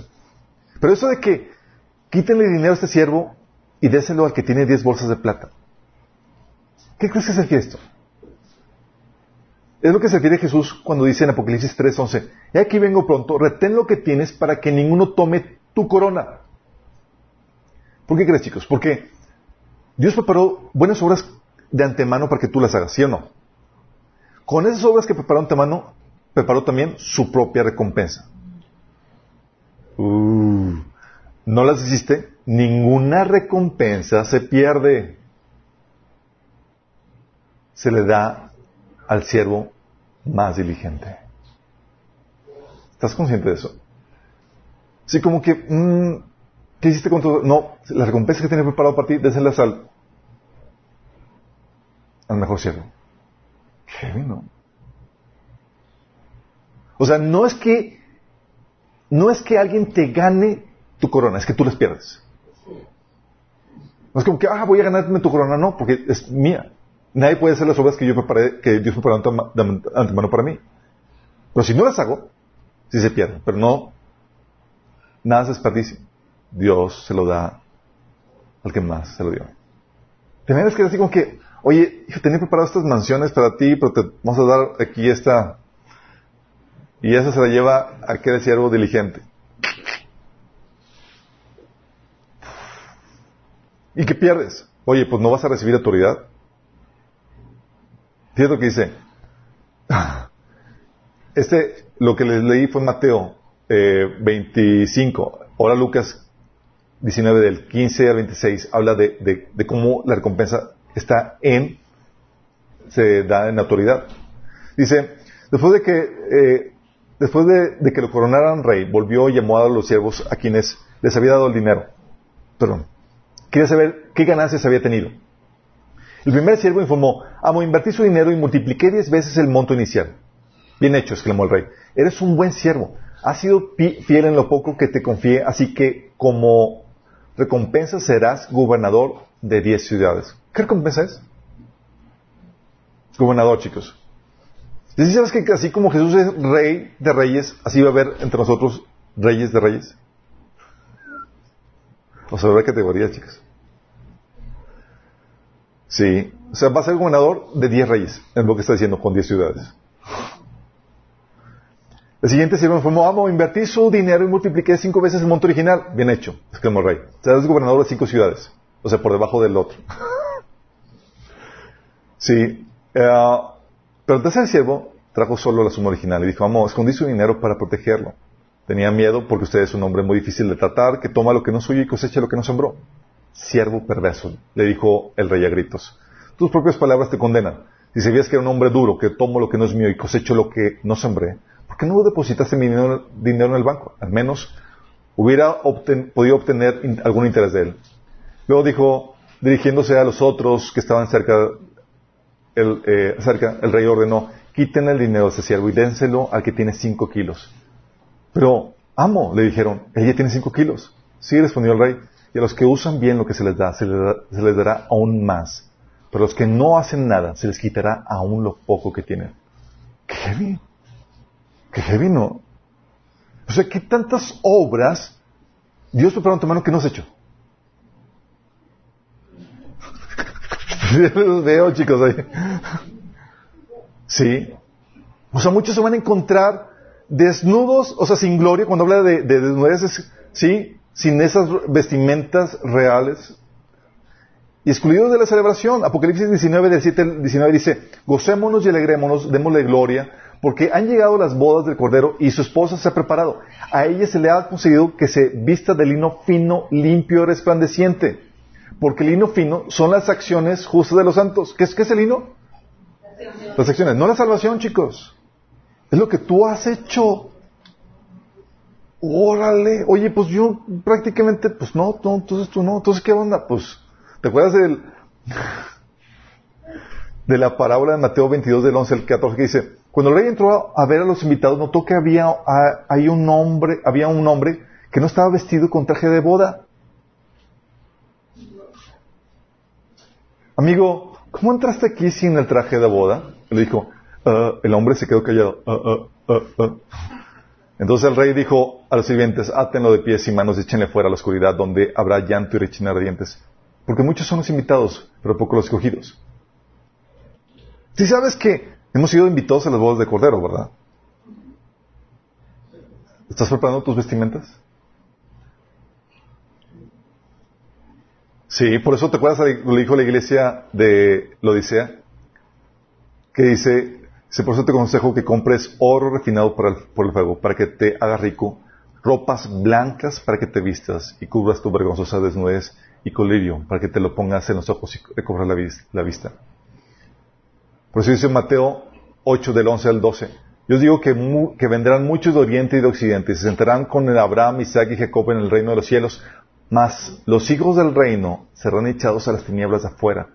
Ahí será lloro y crujir de dientes. Imagínate que por no haber hecho lo que Dios te encomendó, fuiste relegado y no, no participar en la, celebración porque ni siquiera tenías las vestimentas apropiadas para ello.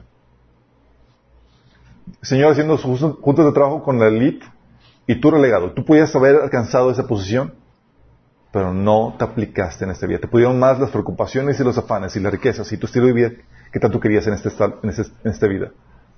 Lucas 13, de 28 a 30 dice, habrá llanto y rechinar dientes porque verán a Abraham, Isaac y Jacob junto con todos los profetas del reino, pero ustedes serán echados fuera. Vendrán personas de todas partes del mundo, del oriente y occidente, del norte y del sur, para ocupar sus lugares en el reino de Dios y tomen en cuenta lo siguiente, algunos que ahora parecen menos importantes en ese día serán los más importantes, y algunos que ahora son los más importantes en ese día serán los menos importantes. Imagínate. ¿Y qué excusa podrías dar, chicos? Para no haber hecho la obras de Dios. Ah, este, Señor, es que, ¿qué haces? ¿Qué excusa puedes dar? ¿Qué dices con lo que te di? Con los recursos, con la vida. O sea, ¿ni siquiera te ocupaste en discernir mi voluntad para ti? ¿O nada más estabas absorto con vivir la vida que tanto querías en esta tierra? Ajeno a mi voluntad, sin importarte ni un comino. Oye, ah, Señor, es que no tuve tiempo. Mala excusa. O sea, la única razón por la cual no tendrías tiempo es porque estuviese trabajando para alguien más o algo más. ¿Estás consciente? Como las riquezas. O el estilo de vida que tanto querías. Si que no tienes tiempo, ¿en qué lo dedicas entonces? O ese Señor, ah, ah, tuve miedo. Como dice Mateo, por cual tuve miedo, fui escondido su talento en la tierra. Aquí tienes lo que es tuyo. ¿Miedo a qué? ¿A perder? ¿Sabes tú que en el reino de Dios es el único que te recompensa por los intentos fallidos? Señor, lo intenté y quería servirte y fracasó. Bien, Ahora. ¿Estás consciente de eso? Aún incluso los matrimonios, chicos, oye, intenté, Señor, quise hacer, pero no funcionó. dice, pero lo capitalizaste, lo utilizaste.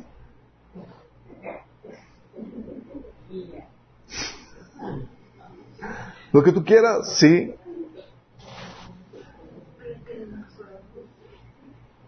Oye, o la otra, es que mi pastor, mi líder me lo prohibieron.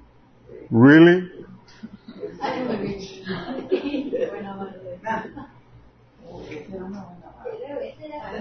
Really? Es que mi pastor no me da permiso. Really? Es que no tengo cobertura, no me quieren dar cobertura. ¿Sí sabes que nosotros no tenemos cobertura a nadie?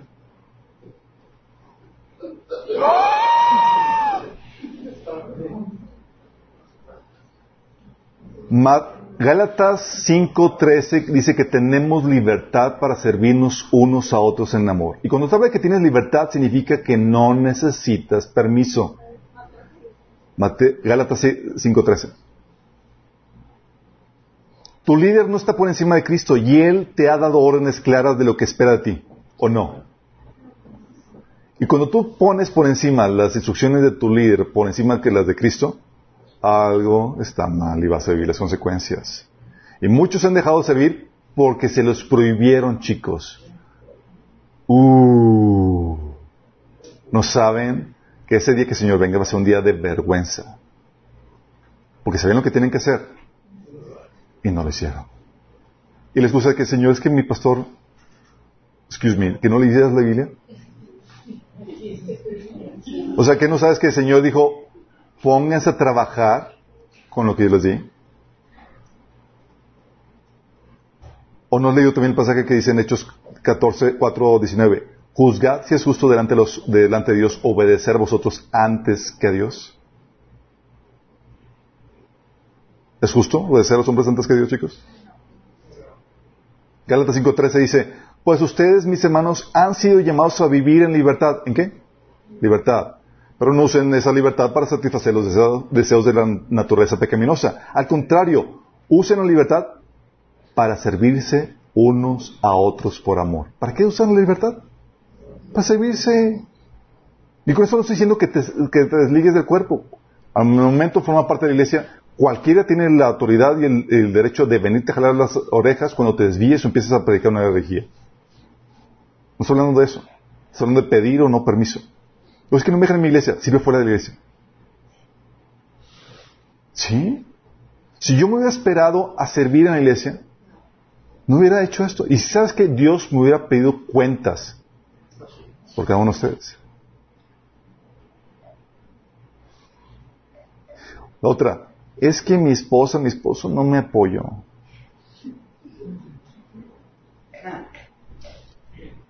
quiero servir, pero mi esposa no me apoya, mi esposo no quiere servir, no. ¿Sí sabes que tu ministerio comienza en la casa? Ups. Todo comienza con cambiar la actitud, chicos. Sí. Todo comienza con cambiar. Ya no, o se trata de hacerlo para mí, se trata de hacerlo para el Señor. Y servir ahí donde estoy al Señor. ¿Qué le decía Pablo a los esclavos? Ahí donde estás, conviértelo en un servicio al Señor. Y eso va a tener recompensa eterna. ¿Ahí dónde estás? No tienes que salir a otra parte, a tu o de misionero, de... Ahí donde estás puedes empezar. Oye, pero es que mi esposo es bien odioso. Si sirves, si lo sirves al Señor, si lo haces para el Señor, estás sirviendo al Señor ahí. ¿Y viene qué? Recompensa eterna. Por eso para muchos chicos, esperan la venida del Señor y dicen ya que el Señor venga, pero no se dan cuenta de las implicaciones. Y para muchos va a ser un día de vergüenza o tres de celebración. 1 Juan 2, 28 dice, y ahora, hijitos, permaneced en Él para que cuando se manifieste tengamos confianza para que en su venida no nos alejemos de Él avergonzados. O sea, que te caiga el 20, ya cuando el Señor vino, chin, es que no hice todo lo que... Es como que alejadillos porque tienes cola que te pisa. ¿Te imaginas? Daniel 12.2 dice, se levantarán muchos de los que están muertos y enterrados, algunos para vida eterna y otros para vergüenza y deshonra eterna. Y eso es lo grave, chicos, porque tú estás determinando el nivel de gloria, el nivel de recompensa que va a durar por toda la eternidad ahorita, ante el tiempo presente. Muchas no dimensionamos esto. Apocalipsis 6, 16, 15, por eso Jesús decía, miren, yo vengo, yo vendré como ladrón, cuando nadie lo espere. Benditos son todos los que me esperan y tienen su ropa lista para no tener que andar desnudos y avergonzados. ¿Cómo que andar desnudos y avergonzados, señor? ¿A qué te refieres? Oh, cuando sabes qué simboliza la ropa, oh, una torre. Y todos sabemos que estamos invitados a la voz del Cordero, chicos, pero muchos no están preparando nada. No están preparando sus ropas. Están viviendo para, para esta vida. Lo que estamos buscando es escuchar las palabras del Señor que viene en Mateo 25, 21, que dice, hiciste bien, siervo bueno y fiel. En lo poco has sido fiel, te pondré a cargo de mucho más. Ven a compartir la felicidad de tu Señor. O tú quieres ser parte del que es reprendido cuando le llama al Señor siervo malo y perverso. Es grave esto, chicos. ¿Cómo estás en ese sentido?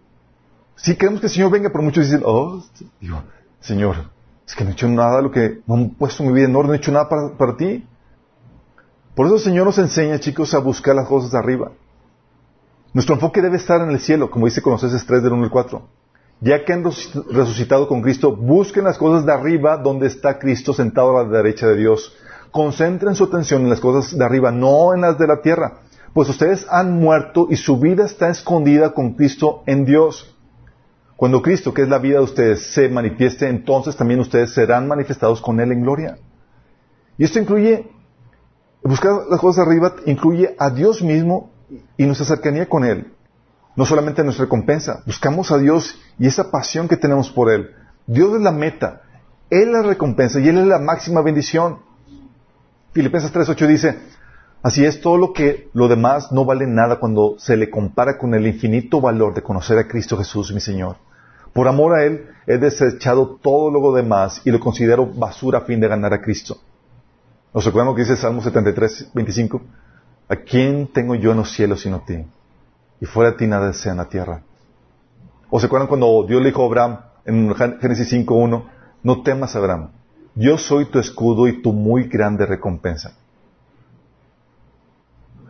Lucas 22, de 29 al 30 dice, así como mi padre me concedió un reino, yo ahora les concedo el derecho de comer y beber a mi mesa en mi reino. Y, y se sentarán sobre tronos y juzgarán las doce tribus de Israel.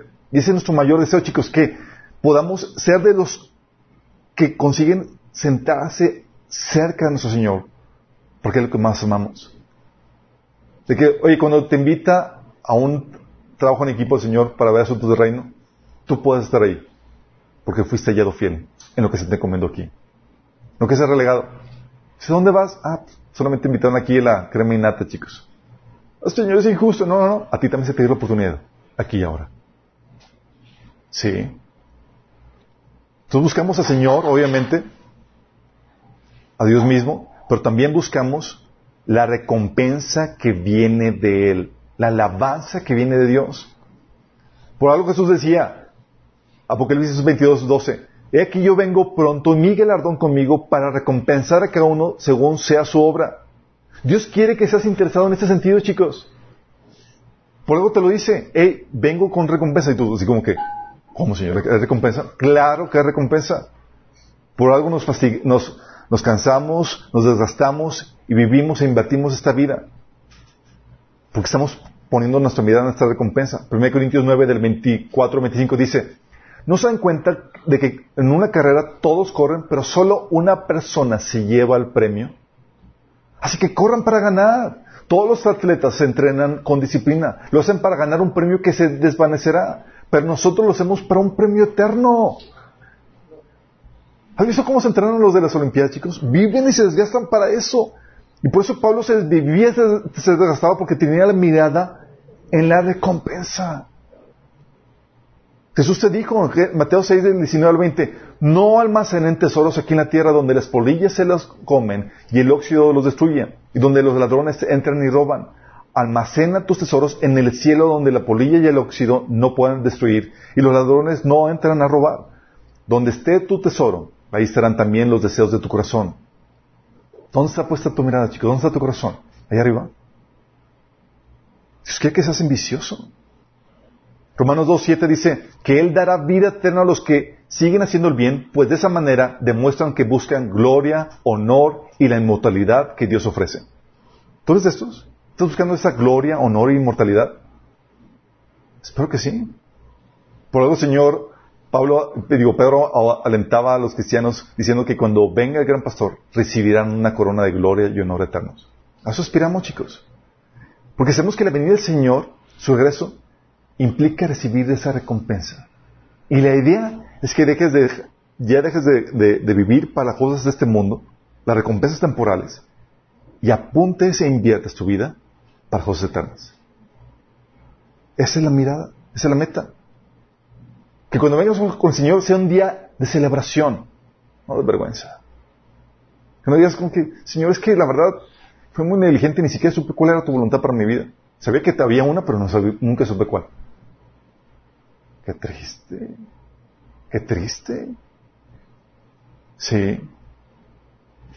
Y te, el Señor te da todos los recursos para que tú puedas vivir la vida que Dios te ordena y que Él manda. Todos sabemos como cristianos que eso viene, chicos. El saber que el Señor viene pronto significa que en el día de nuestro juicio, el día de nuestra recompensa, o de nuestra, de nuestra celebración, o de nuestra vergüenza, está cerca. Y eso es para que te pongas ya a mover. En vez de generar parálisis, la venida del Señor es, ¿qué no he hecho que debía estar haciendo? Sí. Es darte cuenta que, chin, tengo que recuperar tiempo perdido. Y algunos se han aplicado.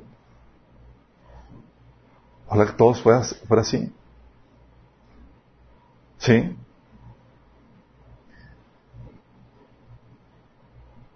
Tienes que enfocarte en esa recompensa. Pero en la próxima sesión vamos a ver cómo maximizas la recompensa eterna. ¿Cómo puedes asegurarte que lo que tú estés haciendo ahorita obtenga recompensa? Que la obra que tú hiciste no se queme. Porque déjame decirte, muchos grandes ministerios que ahorita se consideran grandes, todo lo que hicieron se va a tatemar. Y van a terminar siendo los últimos. Y dirás que tú no seas de esos. Sí.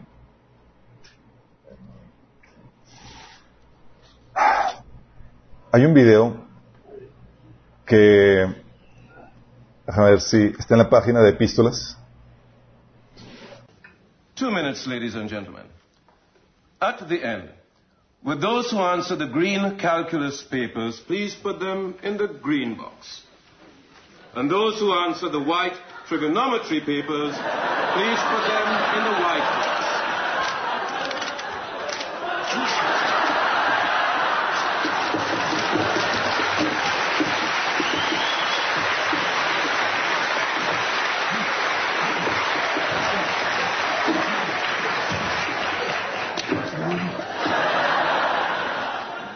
Stop writing, please.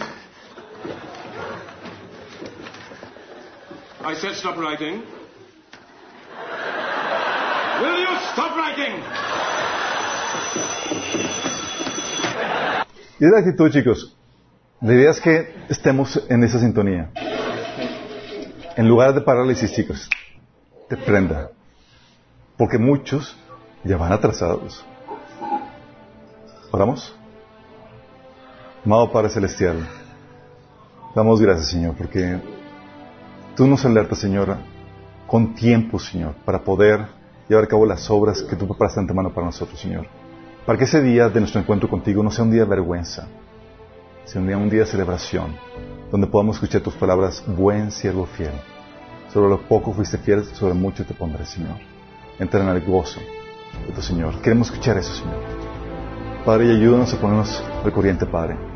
Gracias, Señor, por tu palabra de aliento, porque en tu palabra te, nos enseña, Señor, que los que reclutaste en los últimos días, Señor, para tu venida, aunque no trabajaron toda el jornal, van a recibir recompensa completa, porque se encaminaron en esas obras que tú preparaste en tu mano para ellos, Señor. Y queremos esa recompensa, Señor.